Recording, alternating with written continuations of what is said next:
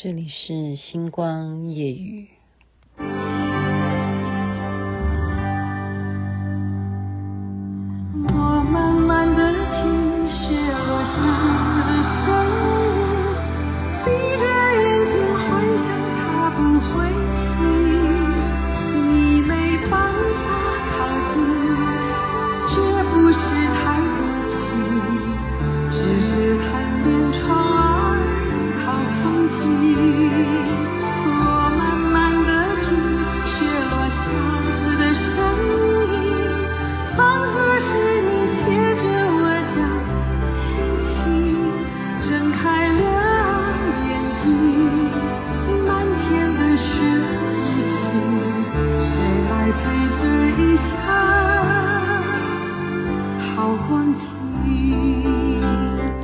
雪落下的声音，您听到的是齐豫所演唱的。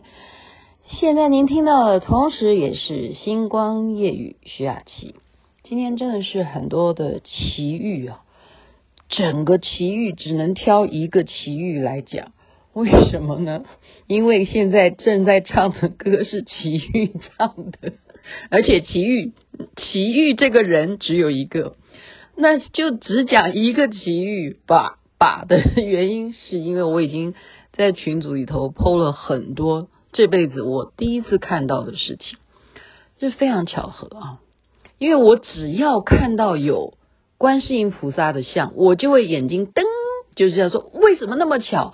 我走到哪儿都会看到观世音菩萨，我只要出门，我就会看到这些事情，所以知道怎么样？就是我就会有。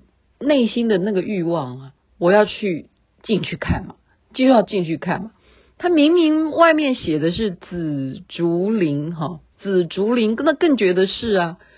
可是进去呢，当你就是要实名登录啊，很多程序之后，他先要带你看的是什么东西？我刚刚在群组已经 PO 了相当多的影片，我没有见过这件事情。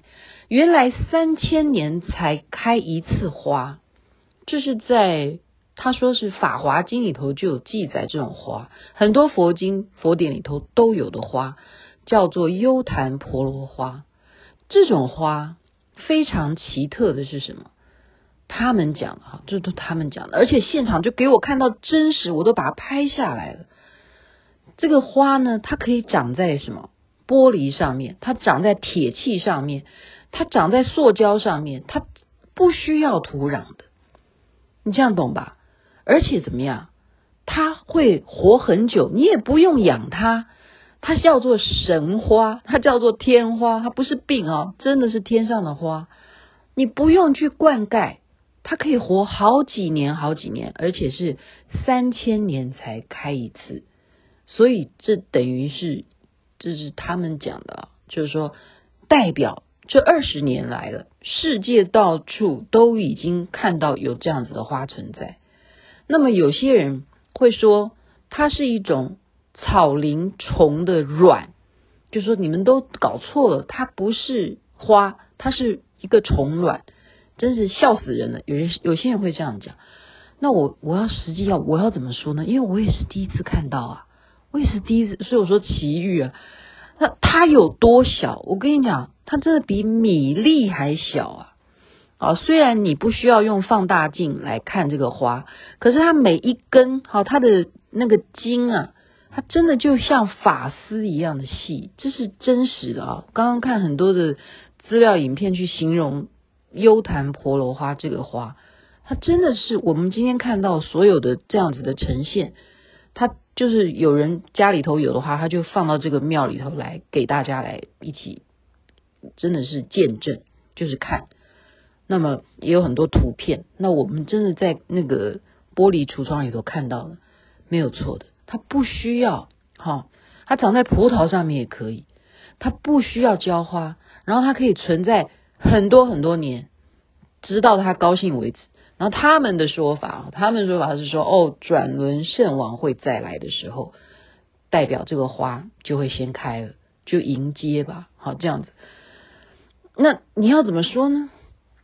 呃，朋友们，我真的我没有在在宣传什么教啊，没有。我今天真的是我要让大家一起来思考，你觉得这个是有图片为证啊，加上有影片啊，大家都这样说，我家也有，哈，什么香蕉上面也可以长，什么任何的事物，它随便一个塑胶上面也可以长。我刚刚人家问我说，雅琪师姐，我有没有听错？你讲的是宝特瓶吗？我说没有错，它真的是长在宝特瓶上。那刚刚也看影片呢，说。在一九九七年的时候，韩国有个寺庙，他们的佛的脸上也是就长了哈，佛像的脸上了哈，就长了很多这样子的幽檀婆罗花，这就是三千年才开一次的花，真的吗？它真的是虫卵还是花呢？这件事情，我们就再回到昨天雅琪妹妹所跟您谈到的那本书，叫做《先发影响力》。你有没有发现，这就是其中的一些奥妙？我不是要推翻什么啊，因为昨天其实内容太多，我没有讲完。他说有一件事情，就是说我们人的大脑啊，特别是我们举例，假如你去算命的话，你有没有发现，算命的人如果他跟你讲说，你这个人呢，其实外表看起来呃是非常的坚韧。好像是很强大的，但是你内心的那一层的忧郁跟你的脆弱是外人所不一定所能够明白的。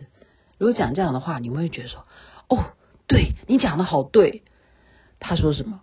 其实这个话讲起来，任何人我我都可以编呐、我就按照你进来的 呃行为模式或什么的。对，有些人看起来很高傲。那就可以讲说你你看起来很坚强嘛，是不是？就其实人是靠外表，可以去稍微摸一点那个头绪来帮你算命。那么加上什么？我们大脑有一种嗯倾向，叫做什么？正向的检验策略，就是说，当别人使用这个正向告诉你的时候，我们的大脑大脑哈，我们取决一定是找那个正确的。他讲错的部分，我们要去证明他那个错误的，就是伪证的部分。我们大脑在这方面就等于自我鸵鸟，就怎么讲，就是不愿意一定要去鸡蛋里头挑骨头，说他没讲对的那个部分。你是不是觉得我们的大脑是很容易原谅别人，在故意给你用先发制人，先给你一个主观的一个正确的讲对了，那你算的对，没错，就是这样子。然后就让你的注意力完全就继续听他讲，只要他讲的对的，你就认为你讲的真的对。然后他你自己评估看看好，讲未来的有哪一个算命的讲的对的？真的，现在有这么多什么印度神童啊，你又听了哪里的神童？还是几百年前哪一个文化曾经预言呐？什么以前不是也讲世界末日吗？结果世界到底末日了没有？世界到底末日了没有？所以。其实很多事情是被人为在操作的，我必须要这么讲白了。好，我不是批评今天这个庙它的是供奉的神，因为他讲观音，他是叫观音皇母，观音不是观音娘娘，现在观音叫皇母，我我我我也觉得哦，要叫皇母好，观音 观音菩萨变皇母好吧，然后再来看它上面供的呢。五尊其实我也大概都认识啊，可他的称呼都已经不不一样。比方说地母，地母，我们地母娘娘嘛，我们是叫娘娘嘛，她是叫娘娘，她叫地母母母娘啊。然后瑶池金母，我们是叫瑶池金母，她也不是这样叫啊。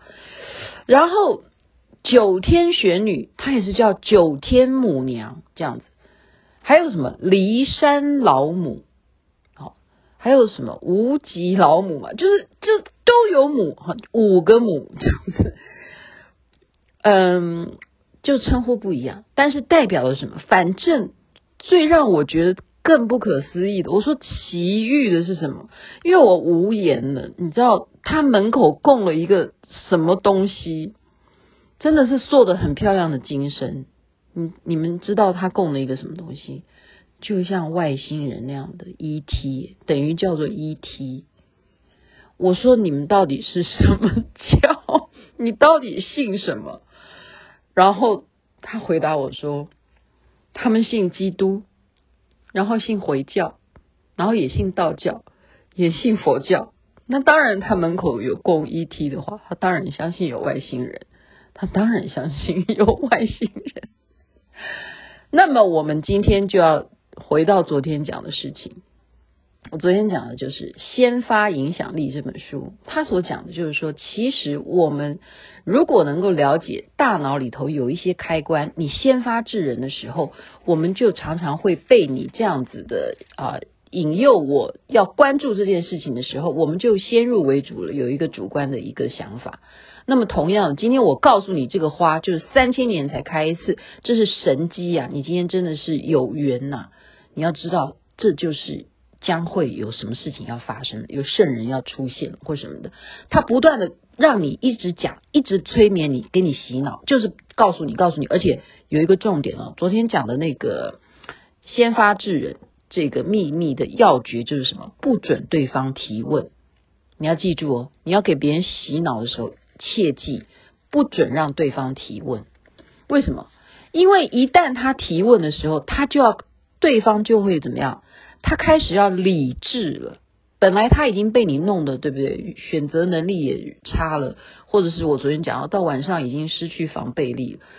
可是当他提问的时候，就代表什么？他对这件事情开始有理智的去思考了。那么这时候你就会危险了，因为你万一讲不出一个所以然呢？所以今天如果我继续的留在现场，我说你为什么又要信基督？你为什么又要信回教？你为什么又要信道教？你为什么又要信佛教？你觉得你可不可以讲出一个能够说服我？我如果提出这么多的问题的话，他答不出来的话，该怎么办？然后我就问他说：如果这个花现在拿出来，我真的放大镜去看它是卵还是花瓣，你可以吗？他又不可以，那禁止禁止触碰啊，是不是？那怎么让我去证明呢？所以我就只能听你讲啊。所以这件事情就告诉我们。